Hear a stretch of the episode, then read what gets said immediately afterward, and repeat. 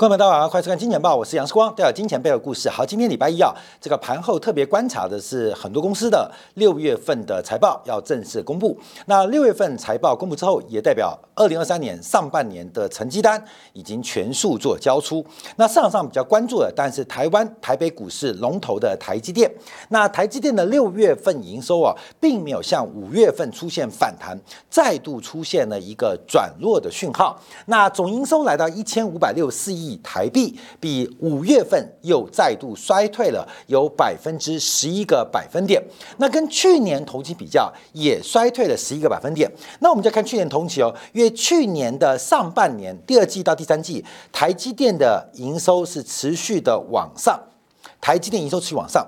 那这次非常可可怕的地方是啊，台积电营收竟然成为全球景气的落后指标。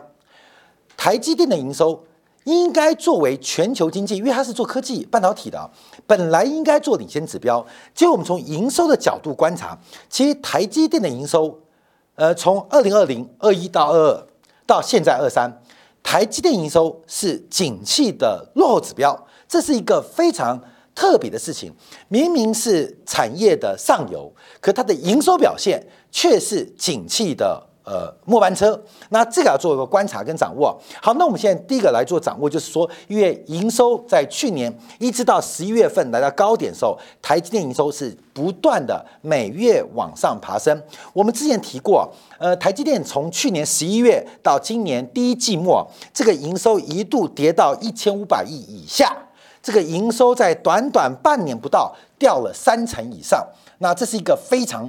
离谱的一个呃奇葩事件啊，所以台积电的营收，我们提到有大量的财务操作空间，因为很多台积电的这个晶圆的出货，事实上到底算不算出货？营收算在谁身上？有非常巨大财务调整的空间啊！不管是 NVIDIA，不管是 Qualcomm，他们在台积电代工完之后，这个代工完的产品。到底要如何认列出货的营收？这一直是半导体产业当中不能说的秘密。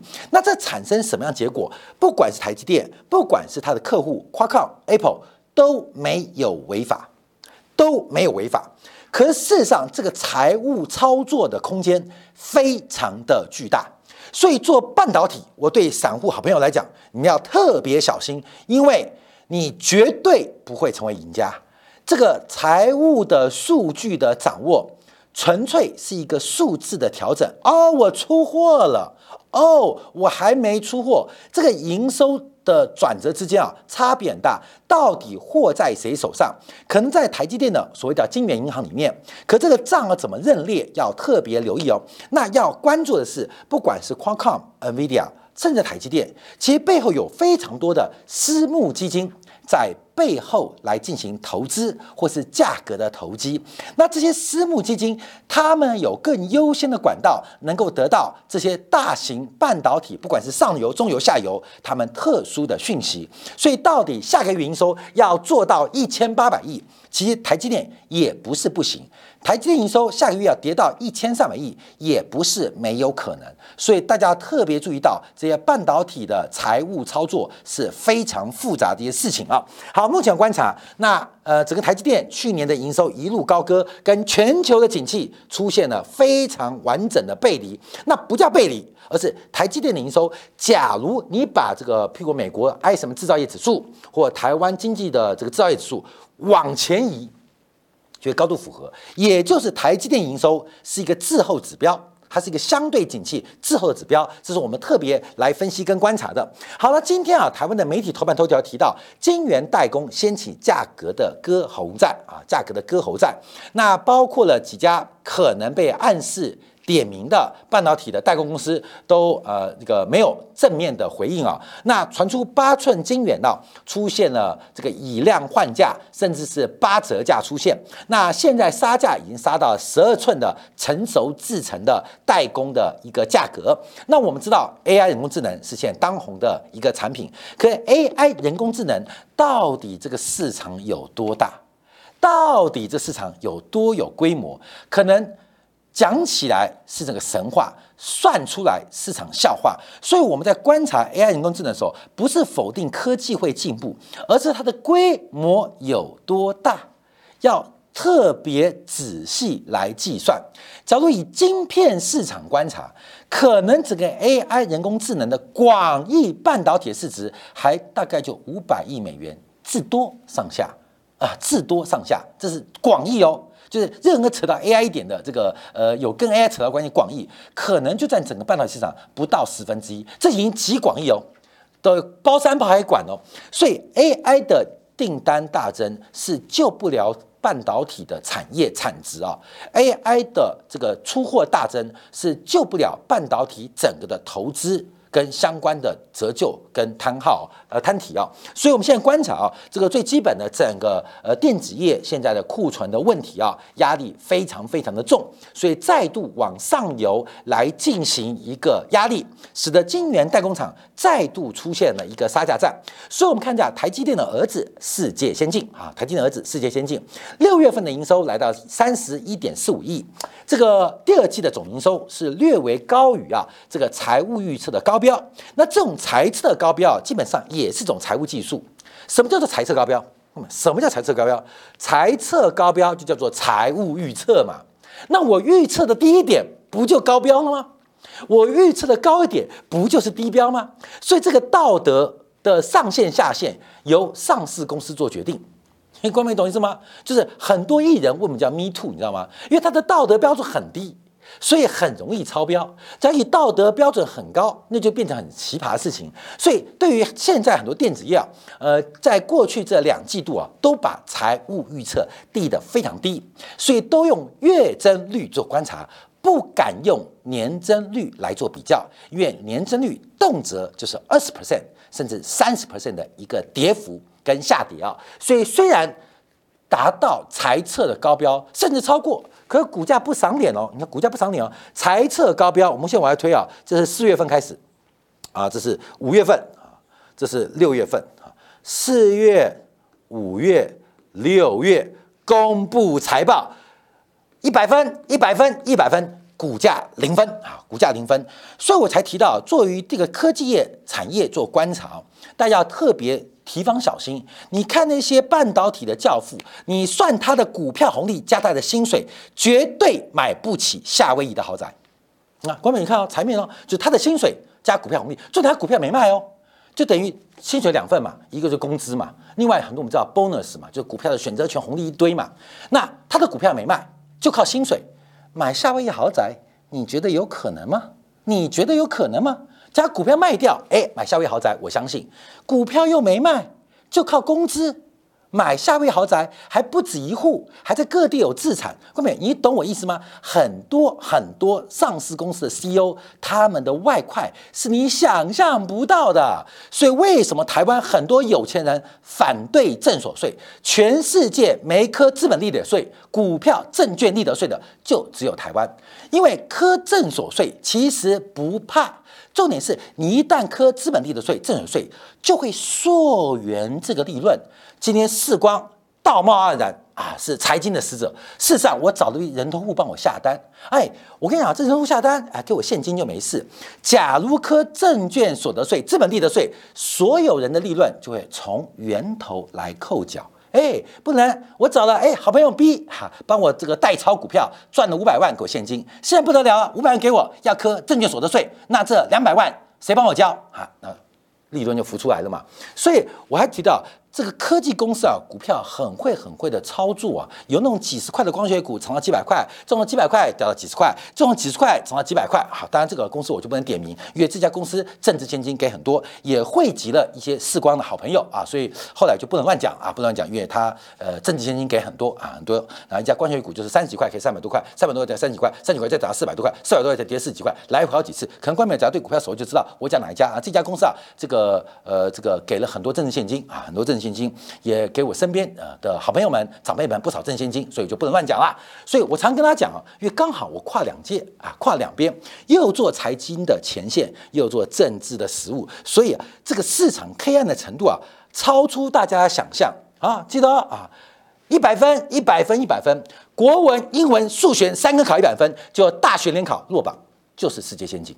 嗯，看到没有？嗯嗯嗯嗯啊，台积电也差不多啊，所以我们特别注意到他们财务操作过程、营收任力的安排，大家要特别小心。我告诉你是风险啊，风险，因为有幸存者偏差，有幸存者偏差，不然电子股你从二三零一到二三二零，你看几个空号？什么叫空号？下市了。什么叫空号？倒闭了。什么叫空号？破产了。所以你会听到有人赚到大钱，可是没有赚钱的人现在都帮人家洗地，那都帮他洗地，都帮人家扫厕所。所以小心幸存者偏差哦。所以我要特别提醒大家做做留意。好，全球金面的销售连续十一个月滑落，按照。半导体行业协会 SIA 的数据啊，五月份的金额又叫这个四月份反弹，可跟去年同期是大减了百分之二十一点一啊，是连续十一个月大幅下滑。那我们现在特别观察的指标就是包括了资本支出，因为从整个日本半导体的资本支出去看到，今年上半年呃跟上年度相比啊，大概下滑了二三 percent，远远超出原先的预期。虽然对二零二四、二五年有个正正向期待哦。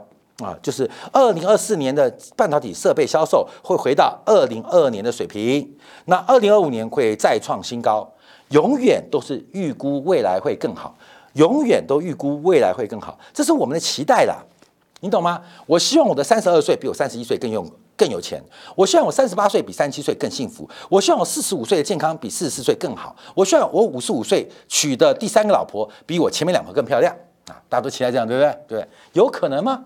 有可能吗？有可能吗？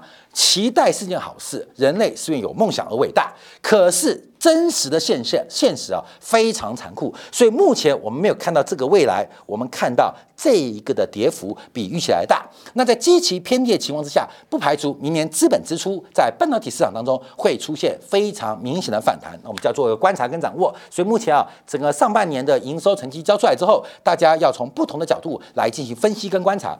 好，另外一个很重重要的重点，很重要重点就是资本支出跟半半导体的周期变化。这张图也之前有跟大家做报告，因为这一波的周期太长了，这一波的周期有点呃跳脱去过去几次半导体周期的变化啊，就这个半导体周期的变化，半导体周期变化，半导体周期变化，这次哦。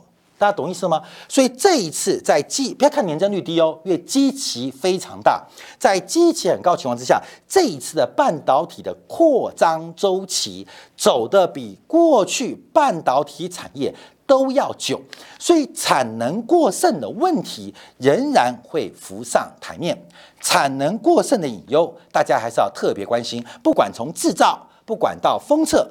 就算需求在大幅成长，可不要忘记，因为过去几年半导体的设备支出都是两位数以上的增长，而需求是高个位数的成长，可能是六，可能是七 percent，可能是八 percent 成长。可是过去几年的供给面成长是十五 percent，是十八 percent，甚至有二十 percent 的一个风险，所以大家要特别观察，这个不是需求不佳。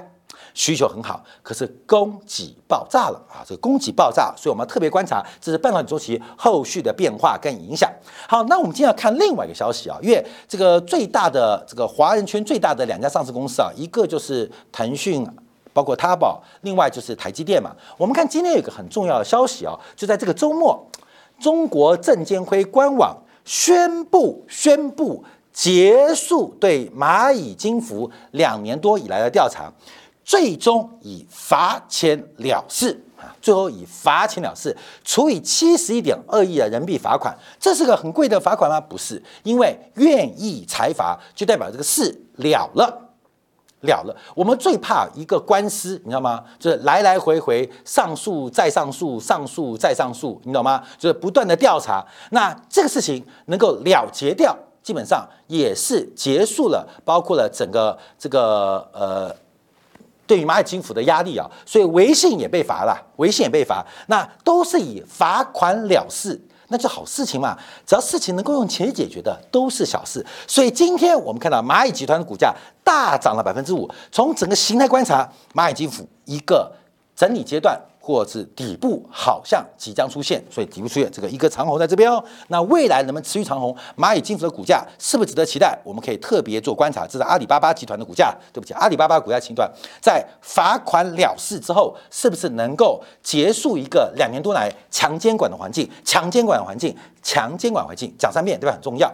好，这个事情发生，大家都知道是二零二零年十月三号，当时啊，这个马云啊，在这个上海陆家嘴的金融论坛表示了很。多对于系统性的观察，特别提到了不是系金融系统性风险，而是催催乏对于金融新生生态系统的一个呃认识跟风险，而且还骂那些大银行是传统的当铺思维，当时直接就骂到了台下的一些官员，从此开始，不仅是宝系列啊，不仅是马云的阿里系。所有的高科技都进入了监管风暴啊，监管风暴，而这个监管风暴越来越远，延到什么时候？延到今年脱口秀大会对于两只狗的形容词，嗯，这是监管到了最高峰啊，各位，这是整个监管很敏感哦，好敏感哦，很敏感哦，非常敏感哦，很非常敏感哦。我不客气来讲哦，当时啊，这个脱口秀演员 House 啊，他是形容的两只狗。非常的强悍啊，非常强悍，就是他讲的故，大家知道这个故事嘛？这个作风精良啊，这个什么呃呃什么呃这个什么，作风优良，然后听听什么指挥嘛，对嘛？其实我跟你讲，你从那一句话来讲，它是形容那个狗的战力很强，可是你把它放大解读，你怎么能够把这个形容词摆在一个宠物身上呢？啊，这就引发了非常大的这个监管风暴。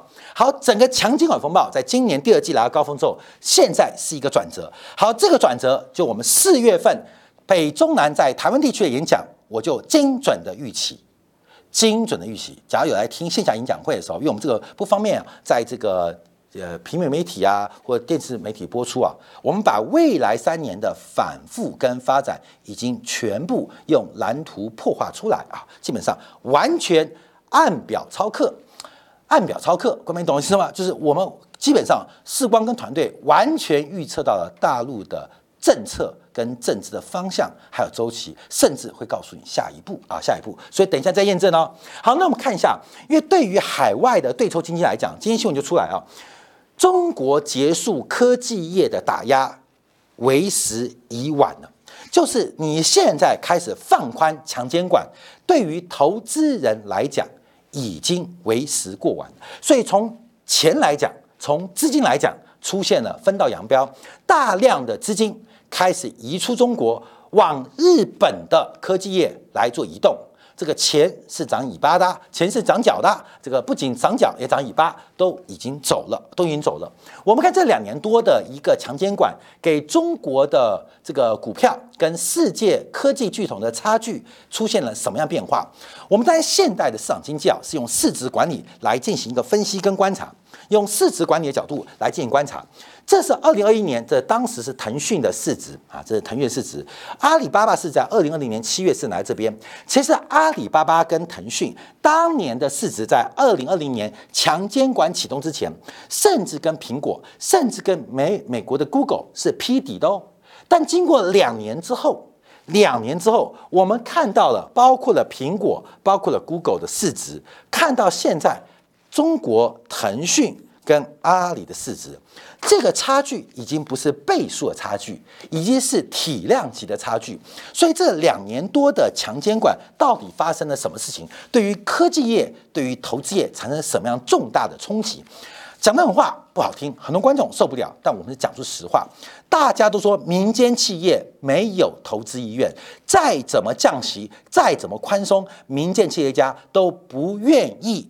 出来投资都躺平了，这个就是答案，那么都是答案，都是答案。没有人知道强监管何时到头，也不知道放松监管何时又会重回强监管的时代。好，那马云做什么呢？蚂蚁做什么呢？蚂蚁在今天啊公布最新数据啊，既然这个罚款了事，这个事情就告终了吧，宣布开始回购库藏股。那为什么要回购？因为过去两年多，蚂蚁的 IPO 被喊暂停，使得大量的投资人，包括了私募基金，哎，这些私募基金买几万股、几十万股、几百万股的这个蚂蚁，你以为它背景是很简单吗？光明，你以为背景很简单？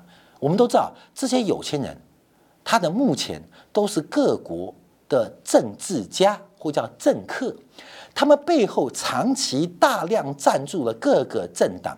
他们养了很多的研究员在智库当中投资蚂蚁，只是其中一项大额投资，但这些事情冲击非常大。所以为什么蚂蚁要回购，就是要帮这些投资人部分的套现解套。可是从最新蚂蚁的这个回购的预算，那反推蚂蚁的市值，各位，这市值你知道缩缩水多少吗？缩水了百分之七三。百分之七三啊，百分之七三啊，百分之七三，这个从天量级变成雨量级，就是这个蚂蚁的过程。好，所以我们看到这个强监管现在喊卡，用这个罚款了事，能不能提振中国企业家的信心？那就要看中国企业家愿不愿意相信这个新的监管趋势。好，那我们就要看到主贬啊，主贬。其实这个主贬啊，这个目前我们看到，因为中间价跟这个人民币的这个离岸价出现非常大的差距，这代表。中国的货币当局，不管在外汇部门还是内部部门，进行了一个非常强力的进行买回动作，就从中间价的定价机制跟离岸价出现巨大的价差，当然就是中间价价格很高了，那离岸价很低嘛，代表政府用官方价格试图撑住离岸价，能不能撑住？当然撑得住，能不能撑住？当然撑住，你不要怀疑，一定撑得住啊！所以我们在六月底的时候。我们又再度非常精准的抓到七月初，包括日元、人民币的反弹。你有没有觉得我们汇率抓的真的很准？已经不止一位金铁杆哈，甚至很多人就发现抓汇率的转折，我们真的抓的非常准。不仅是择股、择时，还是择价格，还是择点位。为什么那么厉害？因为从政治角度。做思考，我要今天跟大家报告一件事情啊，我这几天要看那个耶伦访问这个呃北京啊，那什么金灿荣啊这些讲啊，哎呀，我看现在讲的屁话，我不客气真的讲，有什么温铁具这屁话我都不想听，你知道吗？我们在第一线做两岸的工作，我们在第一线观察金融市场，这些在象牙塔幕后的治疗根本不知道第一线发生什么事情。关面我也讲一个天大的秘密哦，这些什么金灿荣、温铁军，他们活在象牙塔里面做指导，底下一堆小粉红跟着起哄。我们在第一线做两岸统一工作，我们在第一线观察金融市场，听到他们讲话就只有两个字：放屁。后面我已经讲了大秘密喽，那具体就不讲了。所以有时候我们讲话不好听，我们这个很多大陆观众听时光很不爽。我告诉你，因为我们做第一线，第一线抱怨啊，这很像乌东。前线的乌克兰部队，结果指挥的是泽连斯基，不是该死吗？是活该该死！我看真的是这样哦，所以我们就会抱怨啊，我就能批判你，不要听那些官媒怎么说了。我们在第一线的感受跟得到的讯息，跟那些象牙塔的什么温铁军、金灿荣完全相反。所以，我们今天本来有道具，哎，道具再拿来，来，对，道具来，来，来来。我们天天都有道具，我跟你讲很好笑。来来来，我们小妹去拿道具了。我要跟他讲故事啊。所以为什么看那么准？各位，为什么看那么准？我说七月初日元跟人民币反弹，因为不是看形态，也不是。哎，来来来，这个，对对对对，这个今天一个道具，还有一个道具，看，这叫无顶好运，乖乖，无顶好运，乖乖。这一包又过期了啊，过期了。本来本来啊，这个是等解放军，这个听金灿荣讲的嘛，听张昭都讲的嘛，本来说不是说。勿言之不预吗？对不对？我们本来准备在台北街头送给解放军的见面礼，无敌好运。我跟你讲哦，过期了，过期了，过期了。我也不准备丢掉啊，等待啊，目的还是一样。我跟你讲，我相信它会变成故宫的文物啊，也送到解放军手上。好，各位，今天又一个道具啊，就是我们只要你相信啊，相信两岸的关系啊，我们第一线的，各位，我真的是第一线的，无顶好运，好运的头，好运到。过期了，好运到过期了，就是又有一个呃，上礼拜五是拿罐头嘛，嗯，对不对？今天再拿无敌好运，很多，我跟你讲，很多啊，很多啊，很多啊，连那个好朋友家里的五星红旗都烂掉了。我跟你讲，这个解放军啊，来来都没机会。我们来看这个东西啊，为什么刚刚先批评什么金灿荣啊、温点居？我跟你关美先讲个故事，你先用最直观的逻辑来判断，你就知道我们等下讲的结论哦。今天外资看好中国。汇了一百亿美金来到中国，汇一百亿美金哦，哎，dollar 啊，dollar 好 dollar，外资看中国汇一百亿美金来中国，来了中国不知道干什么，存了理财商品啊，算，好现在低了，好算三 percent，三 percent 啊，三 percent 就一年的理财三 percent，他也不敢投资嘛，好，看好中国但不知道干嘛，所以三 percent。那一年之后干嘛？它就变一百零三亿的这个本金嘛，因为赚了三亿嘛。我们假设汇率不变，他在中国走了一遍之后回家了，他拿一百零三亿走啊，一百三亿走。好，在汇率不变情况之下，他就赚这三亿嘛，对赚这三亿。这三亿谁付？看到没有？这三亿谁付？从国际收支的眼光来讲，是从全社会负担。一般来讲，就是人行做最终的买单者，因为利息嘛。是社会使用资金的成本。那同时，假设国际收支的话，就是人行付出的货币增量。所以一百亿进来，晃了一年什么都不做，带一百三亿走，一百零三亿走。假设一百兆美金看好中国，以百分之三点三商品，它就赚三兆人民币走，就换成美元哦带走。假如在人民币在汇率不变情况之下，所以这时候会发生什么事情？假如我们资产负债表做观察的话，人行它会赔三亿。对不对？因为你拿一百亿等值的美金给我，换了一百亿走，所以美金存到我的资产当中，美金嘛，因为你给我嘛，对不对？外资汇进来，外资汇来，所以人行的资产会增加一百亿美金的啊，一百亿人民币等值的美金。我的负债呢就在这边啊，这是啊，就是 RMB，因为我就给你人民币，让你在中国投资啊，这是这这资产负债表，看到没有？人行的资产负债表。人行债就是你汇进一百亿等值的人民币，它会成呃的一百等人民币的美金啊，会变成我的资产。那我给你什么？我给你人民币。一年之后，我给你三亿的利息啊，我给你三亿利息。那三亿的利息就代表人民银行亏损和亏损。所以，哎，观众要注意哦，你不要想是人民银行，你不要当行长，没那么伟大，你就当你的家里方想法。你的负债成本是三 percent，存上三年就倒闭了啦，对不对？所以怎么办？我们就要提高我们的投资报酬率，减少我们的亏损嘛，就是资产报酬率。所以这一百亿美金形成中国的外汇存底。你作为人行行长，你作为央行长，你要做什么？想办法把一百亿美金拿来投资嘛，你懂吗？你赚我人民币的利息，我也要赚你美元的钱啊。那当然选择就很多啦，你可以去买苹果，你可以去买 NVIDIA。你可以去买亚马逊，你可以买美国商业不动产。那最安全是什么？最安全是买美国国债。为什么？我们知道，你今天有八千块，你想买什么都买得到。你有八千万美金，你想买还是买得到。当你有八千亿的时候，请问你能买什么？你有八千亿美金哦，这市场能够吸收你的买盘的产品不多，不多。就是你太有钱了，我全部卖给你，可能也八十亿。我把这个苹果流通股全卖给你，也可能四五千亿。你一买就要买八千亿，买上兆美金，怎么办？全世界只有一样东西能够吸收中国人行的需求跟买盘，那就是美国国债，就是美国国债。所以，对于美国国债的特殊流动性跟存量来讲，它是世界对于这种动辄千亿美金资产需求的买家，指的各国央行。全球只有美国一个卖家，可是全球能够买一千亿美金的央行超过十家。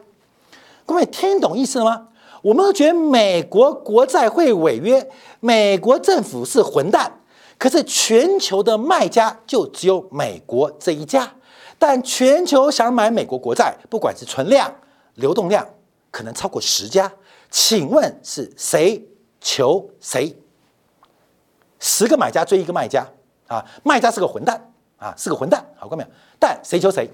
管你是混蛋，你求他，你求他，所以你就边骂混蛋边下跪，拜托卖给我。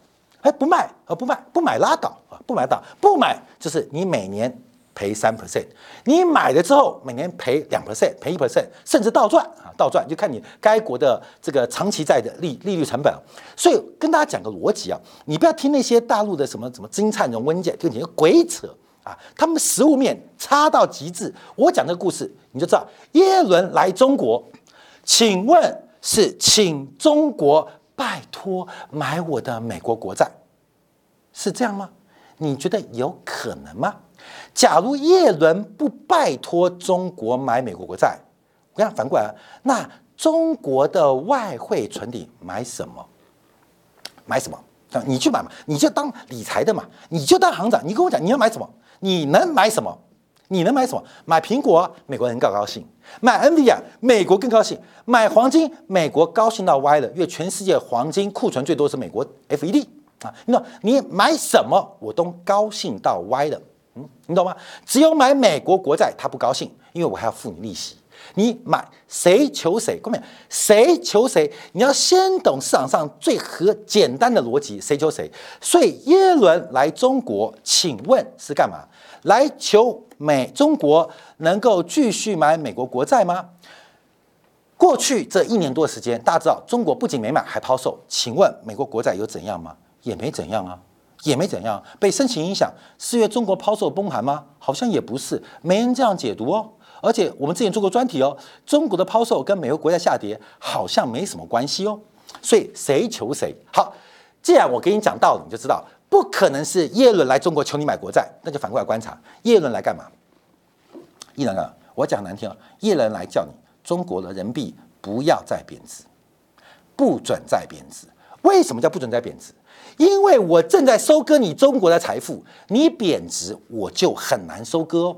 我今天要估计你的时候，我没有，我今天跟我们小妹讲，我估计你要趴起来卷起来，我很难估计到哦啊，对，你懂吗？我要捶你的时候，你躲起来，我就很难捶你捶得到。你给我站好，不要给我说下去，有没有？就是一轮来的目的啊！我跟大家讲真相哈，所以为什么七月份从日元到人民币都要反弹？